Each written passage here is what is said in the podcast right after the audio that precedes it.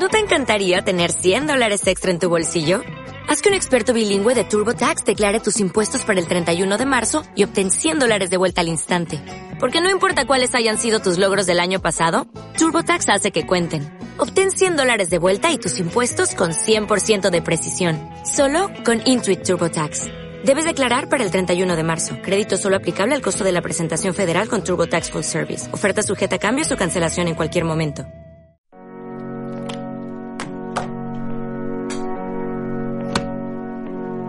Adiós, Eva. Hasta el lunes, buen fin de... Igualmente. Derrotero. Pásalo bien. Camino, dirección, medio tomado para llegar al fin propuesto. Conjunto de datos que indican el camino para llegar a un lugar. Bueno, ¿qué? ¿Nos vamos? Dirección que se da por escrito para un, Para un viaje, viaje de mar. Paséis buen fin de.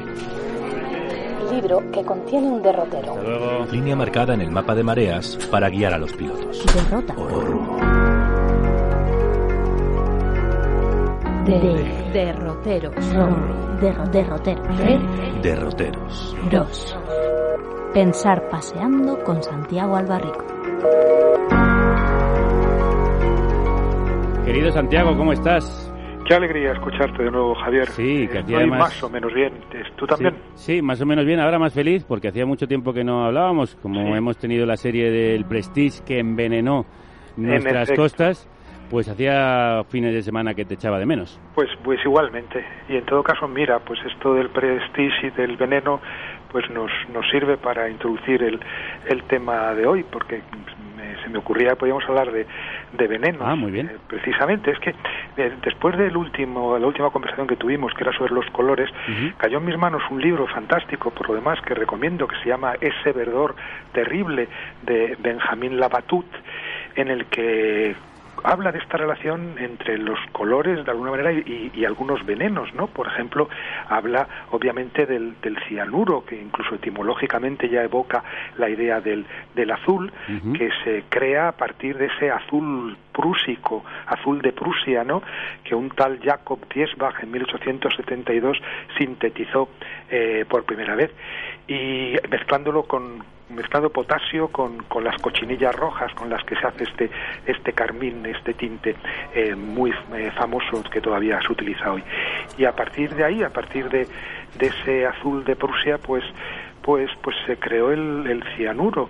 ¿eh? Eh, fue eh, Carl Wilhelm Schill en 1782 el que creó el, el cianuro. Al mismo tiempo se creaba a partir del arsénico un, un color verde esmeralda maravilloso ¿eh?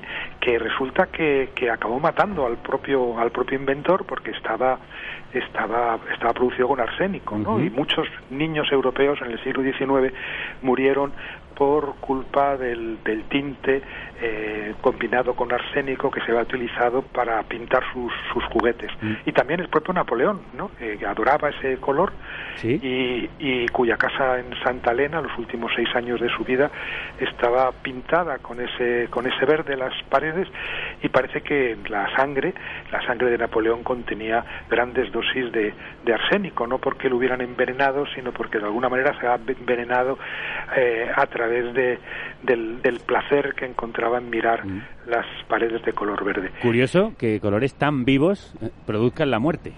Eh, bueno, es verdad que en la naturaleza ocurre con frecuencia, incluso creo que en algunos hongos y, y- y setas, ¿no? En todo caso, lo que es terrible de los venenos, diría yo, es el hecho de que eh, finalmente inducen la muerte a través de aquello que asociamos a la vida, ¿no?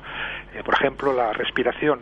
En el, ca- en el caso del cianuro es terrible porque está este este hombre, este Fritz Haber, un gran eh, químico que, que fue el primero que extrajo nitrógeno del, del aire revolucionando la, la agricultura mundial, pero que al mismo tiempo fue uno de los eh, inventores de los, de los gases que se usaron en las trincheras de la Primera Guerra Mundial y luego el inventor infame del ciclón B, que estaba compuesto de cianuro, como sabes, y que fue utilizado en las cámaras de gas Sí. para, para exterminar a, a millones de, de, de judíos y de gitanos y de homosexuales, aunque sobre todo, sobre todo judíos. Yo creo que esta idea terrible ¿no? de, del, del veneno tiene que ver eh, sin duda con el hecho de que acabamos muriendo a, a través de aquellos órganos de los que depende nuestra vida, ¿no? Que respirar sea mortal o que comer, Comer. sea mortal es una idea bastante siniestra. Y en la literatura ha habido mucho sobre veneno, se ha escrito con frecuencia. Se ha utilizado, Pues- vamos, estoy pensando, por ejemplo, en Romeo y Julieta, que mueren con, con un veneno. Sí, bueno, el, el Romeo y Julieta es como, como un malentendido, ¿no? Sí. Porque es un veneno que no es un Y veneno. Hamlet porque- también. Pero, pero es un veneno y en, y en Shakespeare hay, hay muchos. Si piensas, por ejemplo, en Hamlet, Sí. eh, de alguna manera lo que le cuenta el, el, el rey Hamlet padre a su hijo Hamlet en forma de espectro es cómo ha sido asesinado por su hermano Claudio, Sí. que aprovechando una siesta de su, de su hermano le vierte una sustancia venenosa en el oído, que es bastante, bastante extraño eh, esto, ¿no? Porque incluso ha habido, creo, una polémica sobre si es posible envenenar a través del oído, y hace no mucho, en el año 2017, un científico argentino, Basilio Cotzias, Ujú. demostró que, que en efecto que la planta del beleño tiene una sustancia que se llama escopolamina, ¿eh? que es probablemente la que se utilizó para envenenar a, a Hamlet a través del, del oído. Pero en el propio Hamlet, al final, acuérdate que Laertes, el hermano de Ofelia, ha, ha envenenado la espada con que se, se, se bate en duelo con, con, con Hamlet y, y, y Claudio, el, el tío, el, el, el asesino de, del eh, primer rey Hamlet, ha envenenado también el vino para asegurarse de Sí. la muerte de, de Hamlet. Y bueno, y luego tenemos otros, ¿no? En, en, en, el en literatura muchos. A mí, me, me- pues hombre, Madame Bovary, ¿no? Que Sí. Que se que se mata eh, al, al final, ¿no? Eh, con Acabas de hacer spoiler. acabo sí acabo de hacer un spoiler pero creo que, que, quien no lo sepa todavía. que, que todo el mundo más Lo o menos, sabe, más o conoce, menos. conoce conoce esta historia no Bueno, y además personajes históricos. Sócrates fue obligado a morir con cicuta. Con Cicuta en efecto o, o- o Rasputín un personaje histórico que, que se había preparado para resistir todos los, los venenos y eh, que, no fue que, que soportó también eh, una dosis notable de, de cicuta digo de cicuta de cianuro un, Sí. un veneno eh, rapidísimo y, y necesariamente mortal y tuvo que ser finalmente que acuchillado tiroteado y arrojado a un pozo de agua de agua helada ¿no? Era inmortal casi. inmortal en efecto y, y luego bueno pues pues pues ah, o- otros no fueron fueron fueron personajes históricos eh, muchos papas Pío III Clemente XIV Alejandro VI y no sabemos si quizá incluso incluso Juan Pablo I recordarás el antecesor de Juan Pablo II que duró apenas unas semanas en el eh, en el trono pontificio y del que siempre se ha sospechado eh, pues una muerte inducida. Y creo que la literatura ha explotado eh, notablemente este recurso. Eh, mm, eh, y, y luego pues figuras pues que son ya semi históricas semi legendarias como la propia la propia Cleopatra no que utilizó pues parece pues la picadura de un áspid como recordamos en casi todas las versiones incluida la de Shakespeare pero que también utilizó beleño y estricnina según pues los estudios que, que se han hecho a partir de de, de la- de las- los testimonios de la, de la época. Claro, estamos hablando de los envenenados, pero a mí me parece que la parte más apasionante de esta historia son los envenenadores. Pues sí, la verdad, los envenenadores que, que en realidad han, han sido legión ¿no? a lo largo de la historia. Es verdad que en periodos en los que era muy difícil distinguir un, un, un envenenamiento de una intoxicación alimentaria porque las condiciones de vida eran más precarias, porque digamos que, eh, en fin, la, la alimentación eh, era, siempre, era siempre sospechosa, eh, pero en cualquier caso ha habido grandes envenenadores, algunos reales, otros fruto de la, de la propaganda negra, pero bueno pues pues es verdad que, que podemos que podemos citar eh, a, a casi todos los los cortesanos de la Edad Media y del y del Renacimiento no pues prácticamente todas las cortes de Europa se vieron involucradas en casos de envenenamiento incluido lo- lo- la española no recordemos el príncipe de Diana y, y, quizás el príncipe Carlos, el, hijo, el hijo de Felipe II, que fueron que fueron envenenados eh, por, por, por, su padre dentro de la de la, de la corte, ¿no? Y pensemos en los Borgia, ¿no? Los Borgia han sido eh, grandes envenenadores, eh, se les han atribuido más envenenamientos de los que probablemente cometieron, pero fueron fueron grandes envenenadores y siendo luego ellos también víctimas de, de, esta, de esta práctica que habían utilizado eh, generosamente, ¿no? De, en fin, todos los Borgia, al parecer, incluida la, la, la, pobre Lucrecia, a la que se atribuyen falsamente muchos envenenamientos, pues, pues murieron, murieron envenenados. Pero entre los grandes envenenadores, a mí una cosa que me gusta, aparte de, de recordar siempre a al inefable Putin, ¿no? Pues, pues que no sé, de sus víctimas ha tenido, sí.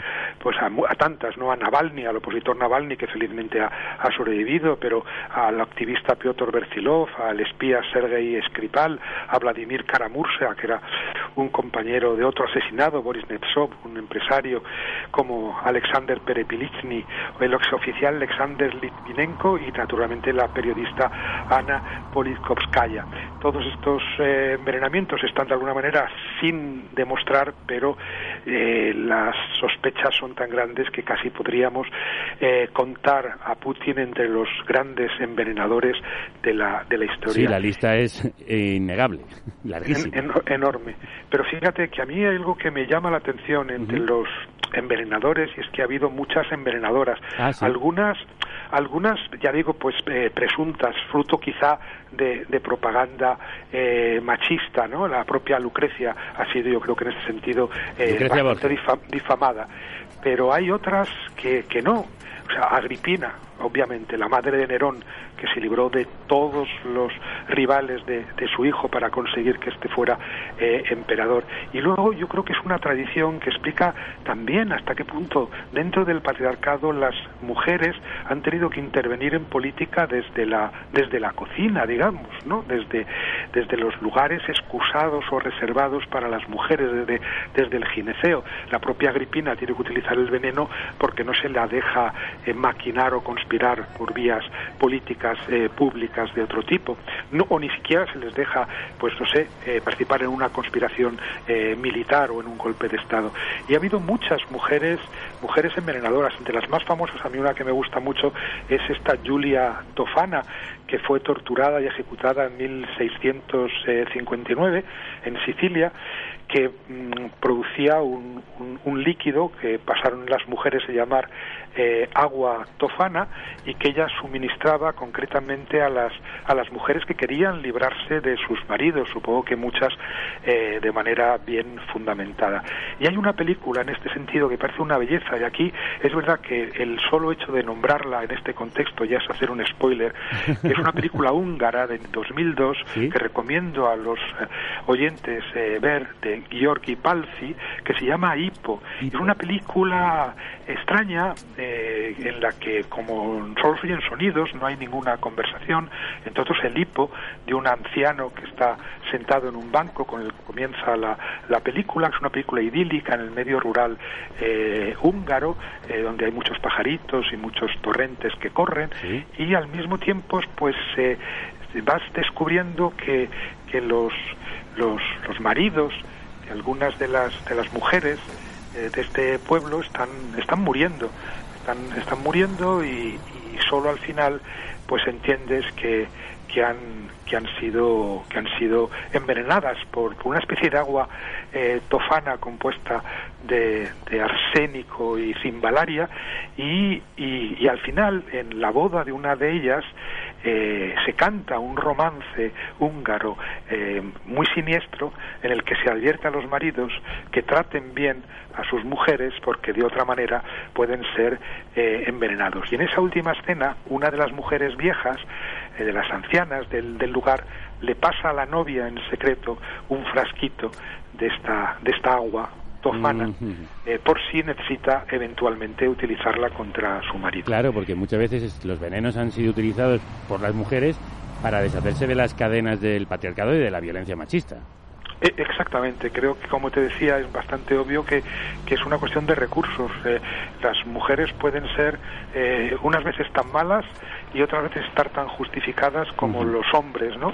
Y, y en este caso, sin embargo, digamos que el- los medios de los que disponen para, para, para intervenir en política por un lado y para matar pues son más limitados que los de los que los de los hombres de tal forma que el recurso al veneno ha sido un recurso eh, muy frecuente entre entre mujeres. En esta película y, y- luego hay unas un caso que a mí me, me parece muy bonito que es semi legendario que es este de, de durante el periodo Maurya en la en la India en el primer gran imperio de la India en 300 estamos hablando de, de- de antes de Cristo entre el 320 y el 185 antes de Cristo estaban estas mujeres que eran en indio, en hindi eran vishkanias o doncellas del veneno, ¿no? Anda. Que eran que eran utilizadas más bien en este caso para para que los reyes se librasen de, de- de rivales. Estas mujeres eh, habían eh, tomado pequeñas cantidades de veneno desde la infancia, de tal manera que estaban inmunizadas. Digamos que su cuerpo era venenoso, pero su cuerpo no sufría las, la- los efectos del, del veneno y entonces eran doncellas muy hermosas que eran enviadas a las cortes eh, rivales para seducir al, al rey al rey al rey eh, rival al que al que envenenaban con un con un beso ¿no?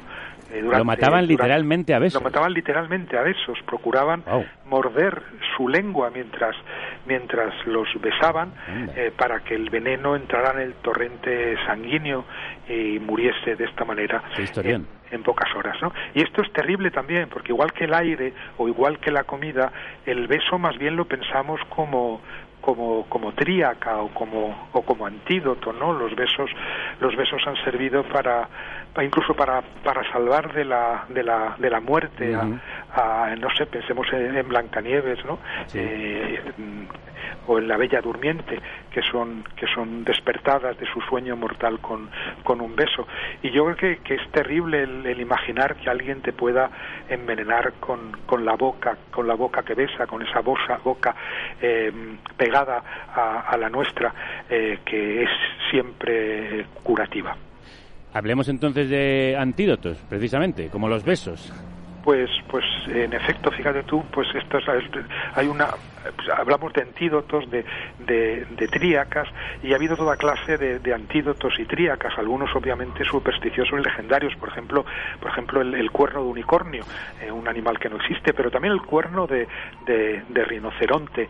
¿eh? Había incluso un papa, me recuerdo haber leído, al que le regalaron un rinoceronte, porque se consideraba que cuando un rinoceronte, rinoceronte ingería eh, un veneno, a él no le hacía efecto, no lo mataba, pero eh, le cambiaban de color el, el Sí. cuerno y de esa manera pues el Papa podía saber eh, si el- la comida que le habían preparado estaba envenenada, envenenada o no. Ha habido toda clase de, de- de antídotos animales, ya digo, pues desde los rinocerontes, las víboras, los, los lagartos, eh, en algunos pueblos las, las, las ardillas, las zarigüeyas, los, los cerdos, ¿no?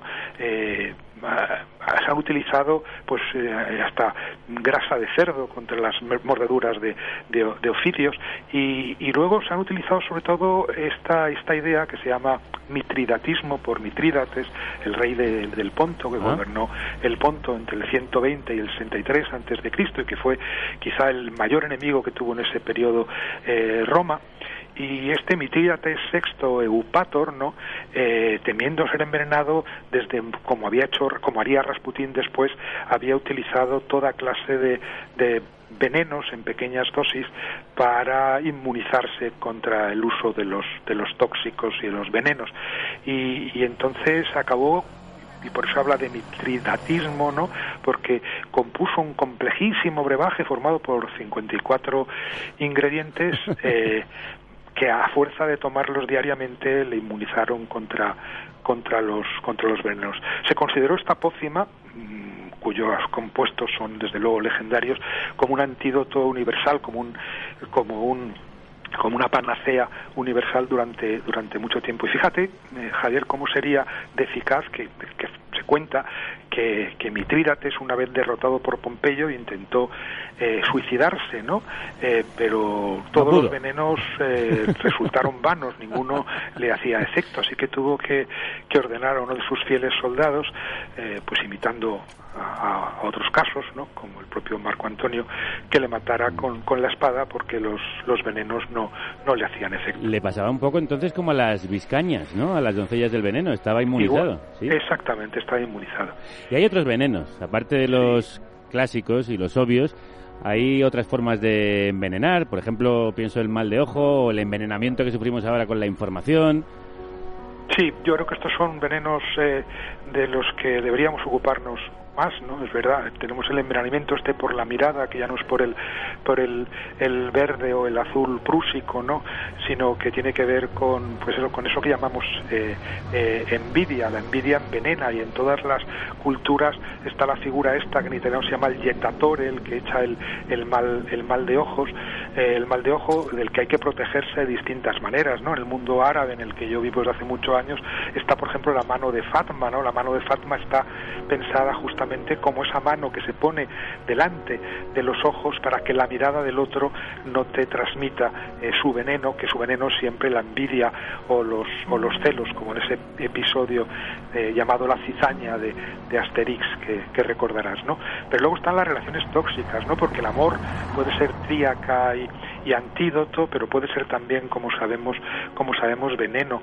Y, y en esta frontera se mueve siempre el, el, amor, lo que lo convierte en particularmente, particularmente doloroso. Está, como decías, el veneno moral y el veneno político, ¿no? Los fakes, los bulos, los negacionismos, el racismo, el machismo.